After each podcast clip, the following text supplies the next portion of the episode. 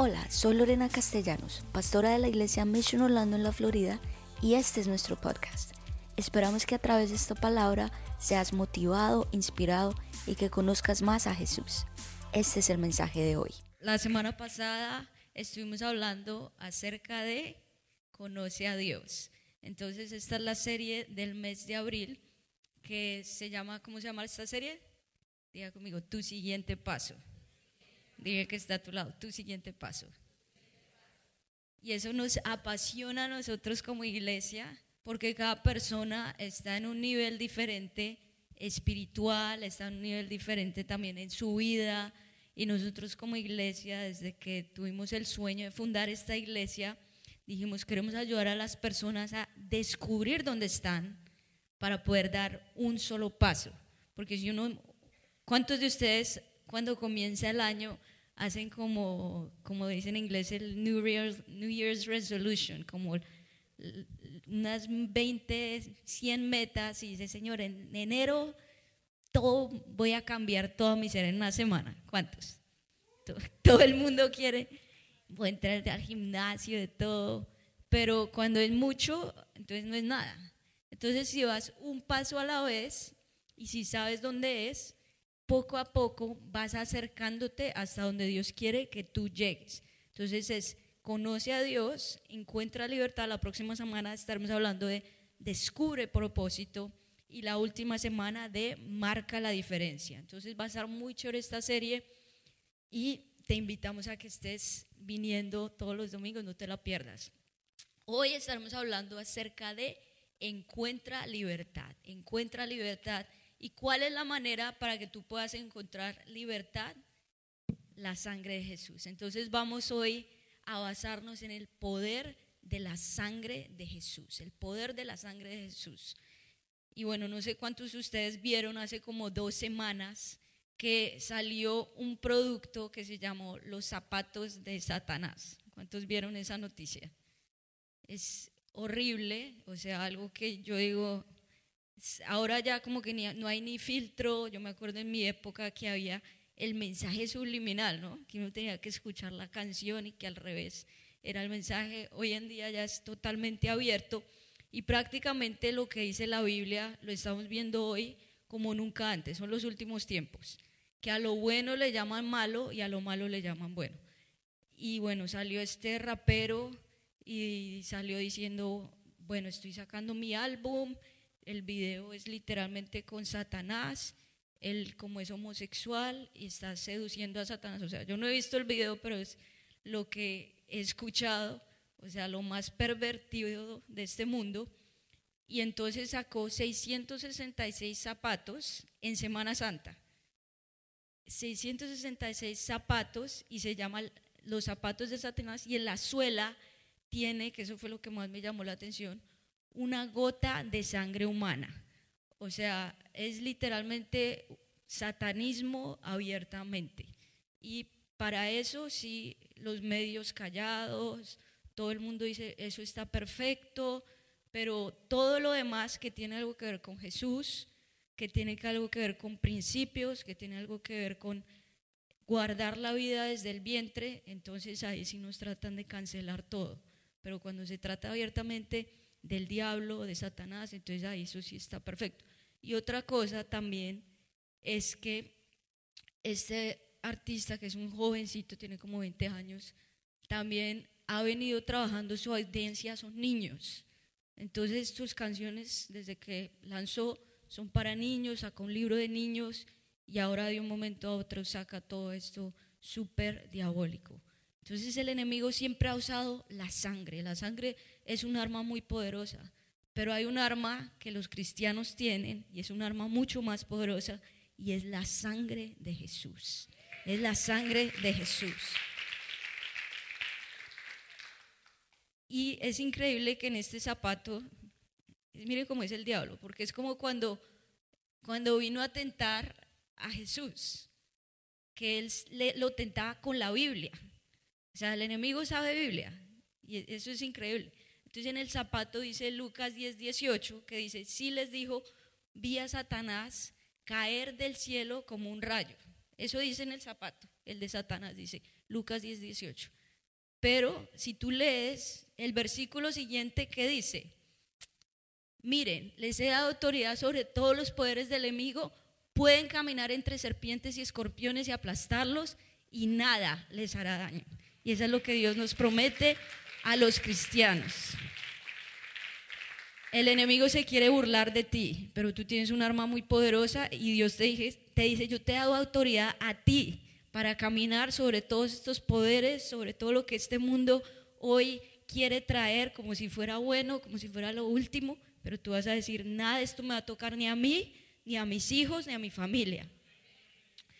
Y hay un verso que es súper poderoso, dos versículos, que está en Apocalipsis 12, 10 y 11. Apocalipsis 12, 10 y 11, que dice, entonces oí una gran voz en el cielo que decía, ahora ha venido la salvación, el poder y el reino a nuestro Dios y la autoridad de su Cristo, porque ha sido lanzado fuera el acusador de nuestros hermanos, el que los acusaba delante de nuestro Dios día y noche.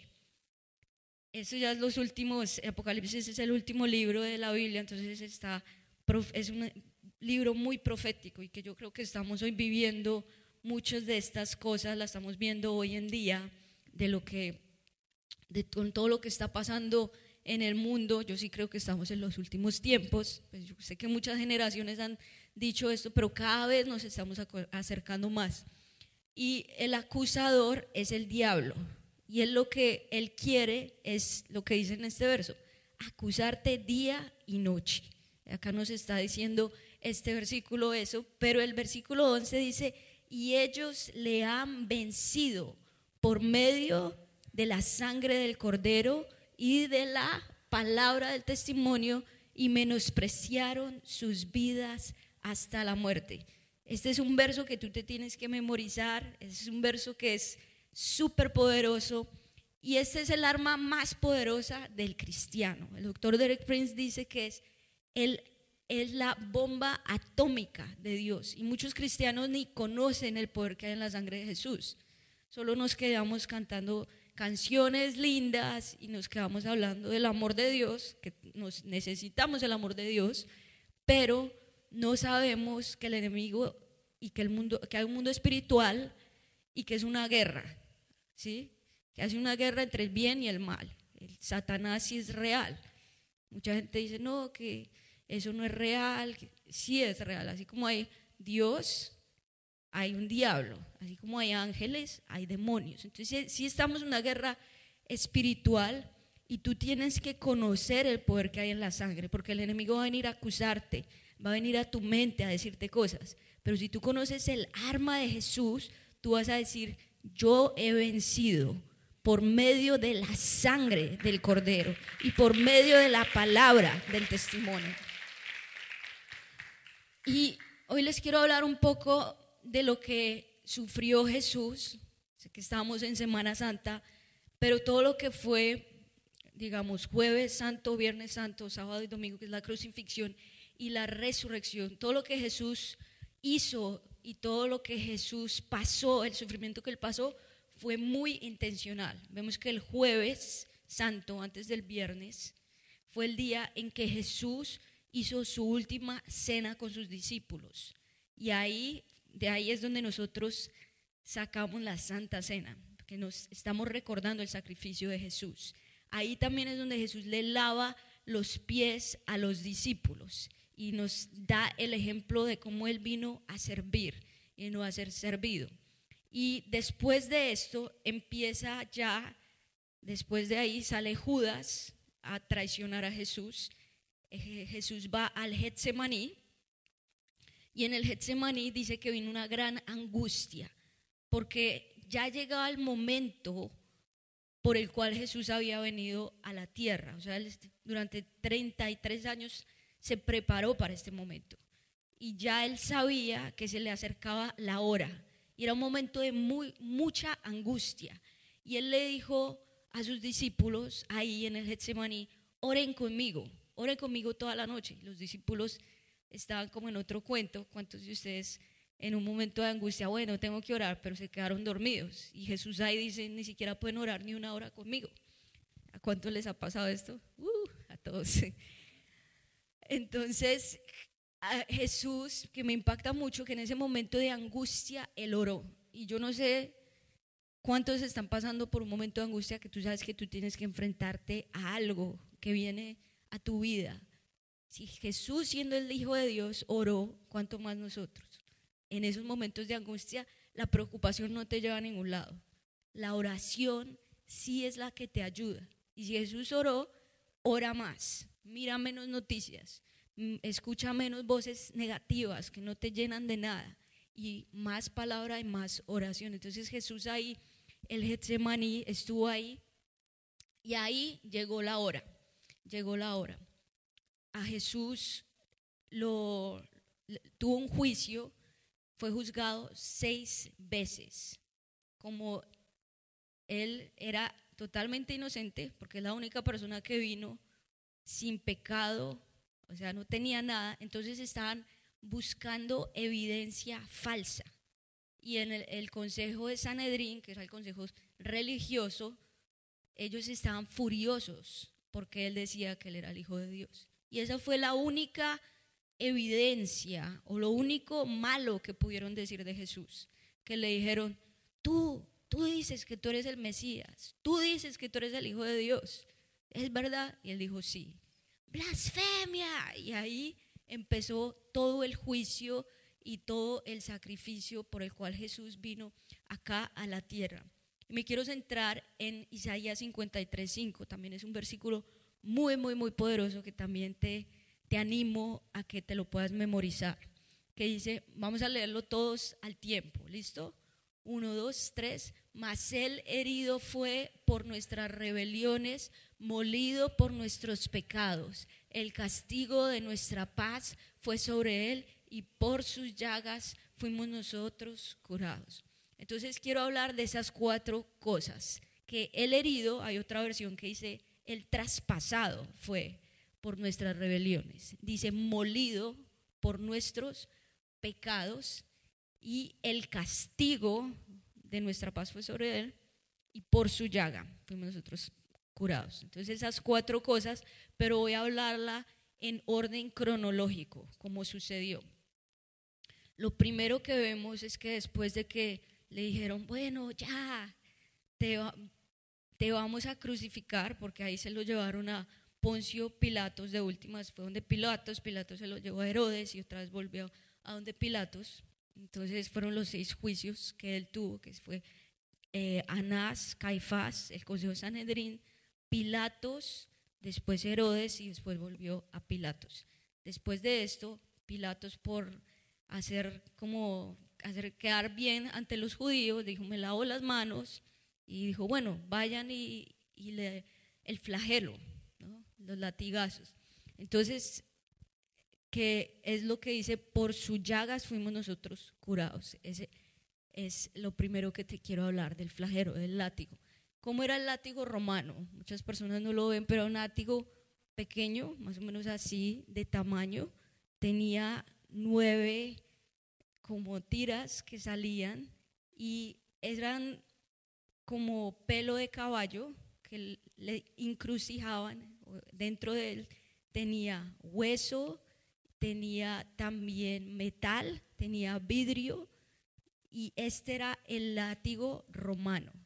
Entonces era así pequeño porque la idea era que le arrancara totalmente la piel. Él fue latigado 39 veces. ¿Y cómo fue estos látigos? Fueron 13 veces, fueron acá en el hombro, como en el músculo del hombro, que si ustedes se tocan acá es una parte súper sensible esta parte también, entonces fueron 13 acá, fueron 13 acá en el otro lado del músculo, del hombro, y fueron 13 en la columna, en la mitad de la columna. Eh, por la ley romana no podía ser más de 39, ya a la 40 muchas personas ya morían. Entonces totalmente fue, le arrancaron totalmente su piel. Y ese fue uno de los derramamientos que Jesús hizo por nosotros. Entonces es el látigo. El látigo, ¿qué significa? Libertad para mi cuerpo. Diga conmigo, libertad para mi cuerpo. Yo me acuerdo cuando mi mamá hace unos años estuvo súper enferma y no sabían qué tenía. Bueno, mi mamá le quitaron la tiroides y Dios la sanó y quedó súper bien, pero después de unos años después volvió al hospital y cada vez empeoraba y estaba peor, peor. Y mi papá pues empezó a orar mucho por ella y le decía, Señor, muéstrame, porque estaba en cuidados intensivos y los médicos no sabían qué era. Y Dios le dio en ese momento de oración, Dios le dio una visión y prácticamente él vio como que Dios ya se iba a llevar a mi mamá. Entonces él empezó a clamar con todas sus fuerzas, Señor, por favor, dale otra oportunidad. Y ustedes saben que Dios a veces dice sí, pero a veces dice no. Y él dijo, y él vio como que Dios respondió la oración y la volvió a colocar al lado de él. Y él dijo, ya, mi esposa ya recibió la sanidad. Fue hasta el hospital y le habló la palabra que Dios le había dado. Y dijo, yo te voy a sacar de ese hospital porque sentía el espíritu de muerte ahí también muy fuerte. Y la sacó bajo su propia responsabilidad. Le hicieron firmar de todo y él, ok y su, su, medicina era prácticamente la palabra de Dios, tres veces al día. Y mi mamá ahí muy rápido se comenzó a recuperar, gracias a la palabra de Dios. Y eso también lo dice y lo, comparta, lo comparte Derek Prince. Derek Prince, el maestro Derek Prince, él fue soldado en la Segunda Guerra Mundial y estuvo en el desierto de África y, y por el sol, la arena, todo esto por tanto tiempo por fuera, entonces él le dio una enfermedad en la piel muy grave y estuvo más o menos un año en el hospital donde no mejoraba para nada. Y él estaba ahí, él creía en la palabra y él empezó a leer la palabra, que es inclinar tu oído y confesar la palabra. Entonces el Dios nos traía sanidad. Entonces él empezó también igual, él dijo, bueno, así como el médico te da medicina y tú te la tienes que tomar tres veces al día, yo voy a tomar la palabra de Dios tres veces al día y esa es mi medicina. Y él lo empezó a hacer así, muy a tiempo, todos los días y también poco a poco Dios lo sanó. Así que tu sanidad está en la llaga de Jesús. Por eso dice, por sus llagas fuimos nosotros curados. Y no hay enfermedad, no hay nada que el Señor no pueda sanar. No hay imposibles para Dios. Si tú has venido acá enfermo, sé que el poder de la sangre de Jesús es muy poderosa y Él te puede sanar hoy.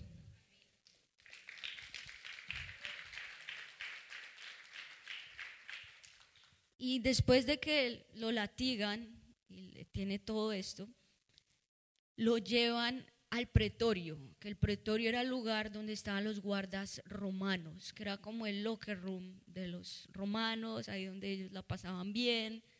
Y ese lugar ellos empezaron pues a burlarse de él, a escupirle, le pusieron una, una capa morada y le decían, rey de los judíos, le golpeaban y le decían, bueno, ¿quién te golpeó?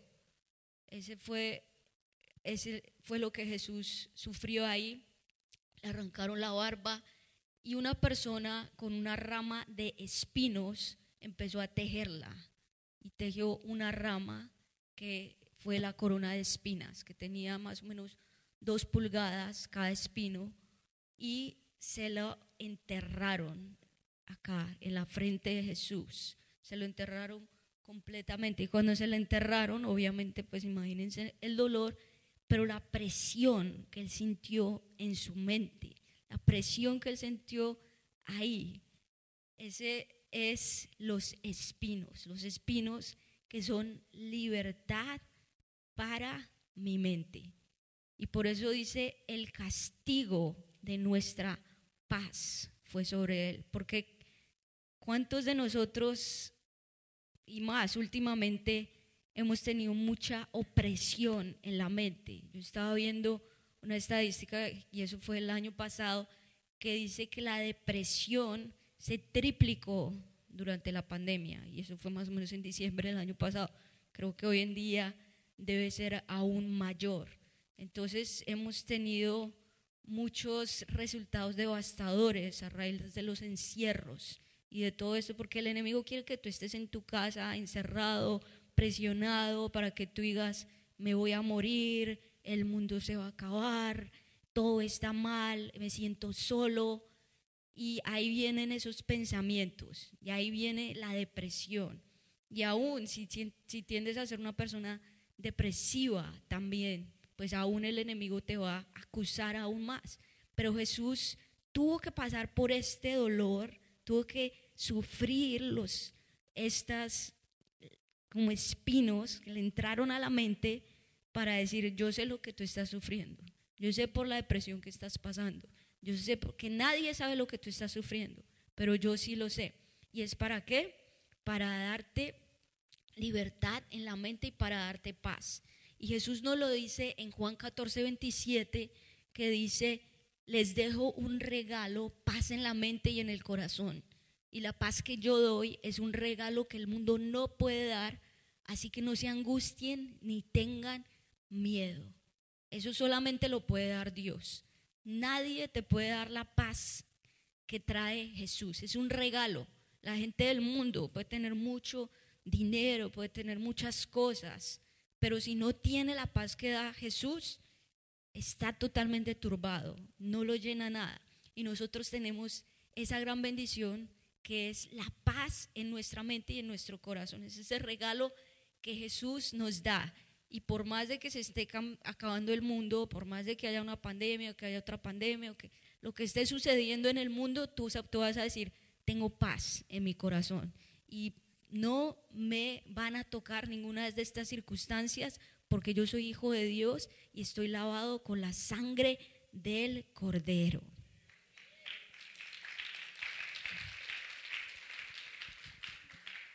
Y después de esto, ya cuando le pusieron la corona de espinas, se lo llevaron ya al monte a Gólgota y le clavaron, le clavaron los, los clavos en sus manos y en sus pies, que son clavos también muy grandes. Algunas personas dicen que ese clavo aún hubo, pudiera, hubo, ¿cómo se dice?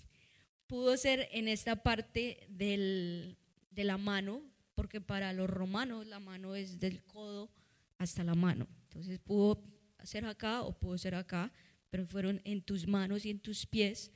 ¿Y por qué en, en tus manos? También porque las manos tipifican a todo, todo lo que nosotros hemos hecho en nuestras vidas. Y los pies tipifican a todo lugar que hemos ido. Entonces nadie conoce tu pasado, nadie conoce lo que tú has hecho, tal vez cosas que te traen vergüenza, tal vez cosas de las cuales no te sientes muy orgulloso, que wow, yo hice esto, yo estuve con estos amigos, yo fui adicto a esto, o aún lo estoy haciendo en este momento, tengo estos problemas.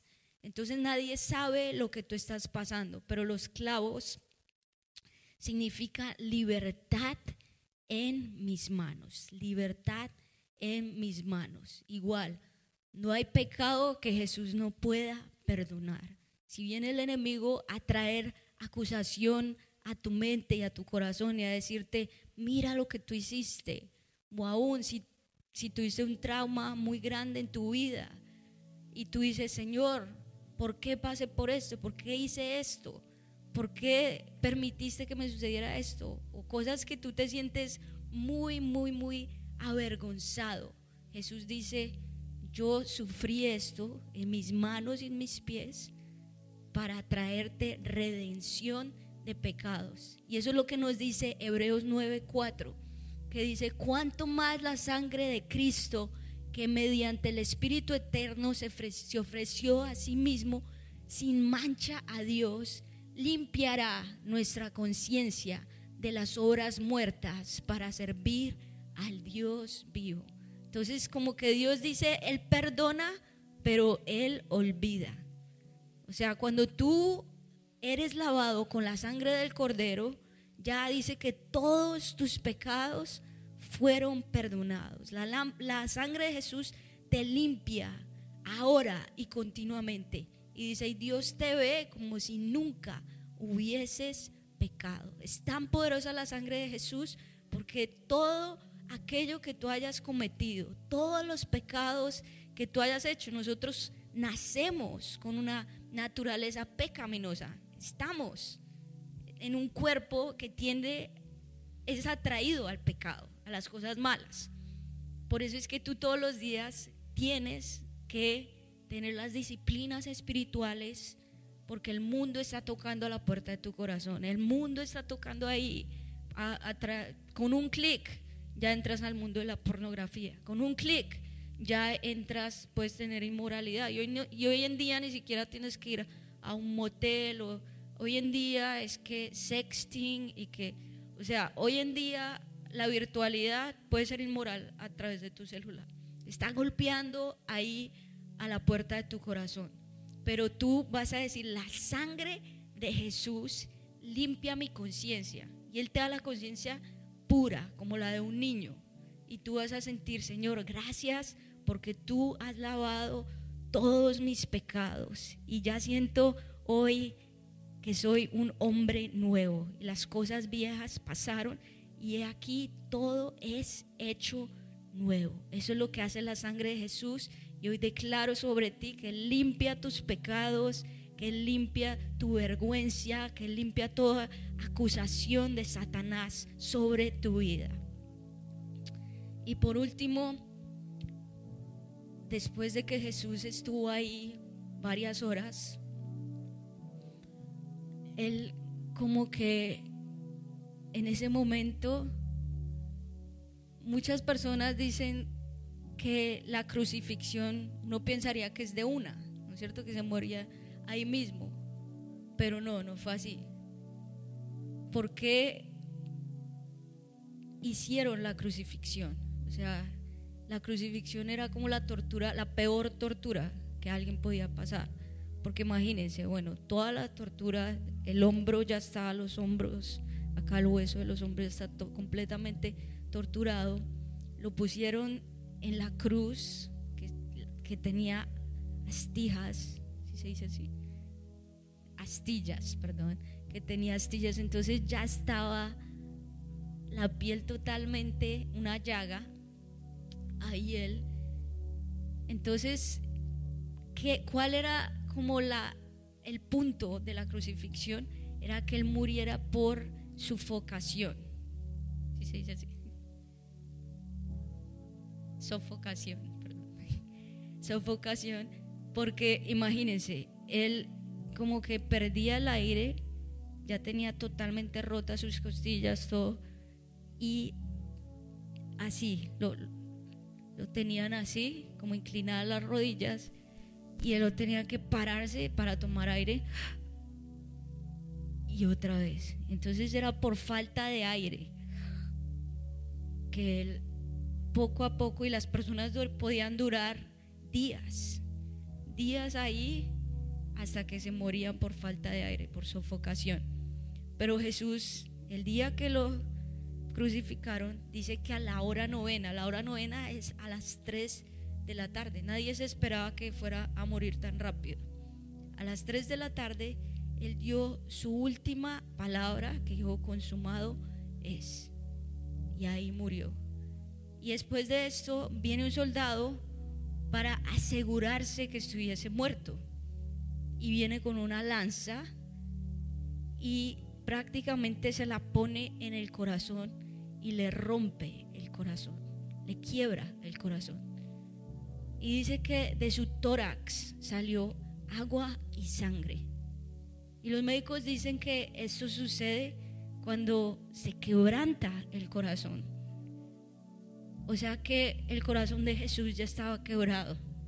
El corazón de Jesús ya estaba roto por ti. Y Jesús no murió de los látigos. Jesús no murió de la sofocación. Jesús murió porque su corazón ya estaba roto. Porque cuando le pusieron la lanza se dieron cuenta, ya no queda ni una gota más en él. Y no sé cuántos de ustedes hoy tengan el corazón roto. Hoy estén pasando por un sufrimiento. Tal vez perdiste un ser querido, tal vez tienes una enfermedad, tal vez estás pasando por algo muy difícil en tu casa, en tu matrimonio, con uno de tus hijos, nadie sabe por lo que tú estés pasando, pero Jesús sabe y conoce el sufrimiento por el cual tú estás pasando. Porque Él se le rompió completamente su corazón. Fue rupturado por amor. Y yo siento que hoy la presencia de Dios está acá y la lanza es eso. La lanza significa que Él, Él tomó nuestro corazón para sanarnos completamente. Y tú vas a decir, Señor, gracias. Y el Salmo 147, 3 dice, Él sana a los quebrantados de corazón y venda sus heridas. Él sana a los quebrantados de corazón y venda sus heridas. Y si tú puedes hoy ver ahí a la cruz y visualizar a Jesús muriendo por ti, tú vas a decir, wow, es increíble lo que hace la sangre del cordero. Voy a invitarte a que te coloques en pie. Y como lo dice, quiero que volvamos a ver Isaías 53, que dice, Isaías 53, el versículo 5, que dice, el herido fue por nuestras rebeliones. O sea, él fue traspasado, que ahí fue donde vimos lo de las, los clavos, molido por nuestros pecados, totalmente molido por nuestros pecados, que es la lanza. Cuando se le rompió totalmente el corazón, el castigo de nuestra paz fue sobre él, que es la corona de espinas, y por su llaga fuimos nosotros sanados, que fue el látigo. Este verso es muy poderoso para ti Y tú vas a decir, Señor, gracias por el poder que hay en tu sangre. Gracias Espíritu Santo, porque Isaías lo pudo ver 800 años antes de que Jesús viniera. Él ya vio el sacrificio que Jesús iba a tener que vivir. Y él dijo, él va a tener que tener una muerte en la cruz y Él es herido por nuestras rebeliones. Él fue molido por nuestros pecados. El castigo de nuestra paz fue sobre Él y por su llaga fuimos nosotros curados. Y yo quiero orar si tú estás enfermo en este lugar. Vamos a aplicar la sangre de Jesús, la sangre que Él derramó cuando le latigaron su espalda, cuando le latigaron sus músculos de sus hombros y le arrancaron completamente la piel. Señor, hoy oramos por toda enfermedad que hay en este lugar, Señor, y declaramos que hay poder en, el, en la sangre del Cordero, Señor, y por tu llaga fuimos nosotros curados. Gracias por escucharnos. Esperamos que este mensaje haya sido de gran bendición para ti. Te invito a que te suscribas y lo compartas con tus amigos. Para más contenido de nuestra iglesia visita missionorlando.com. Que Dios te bendiga.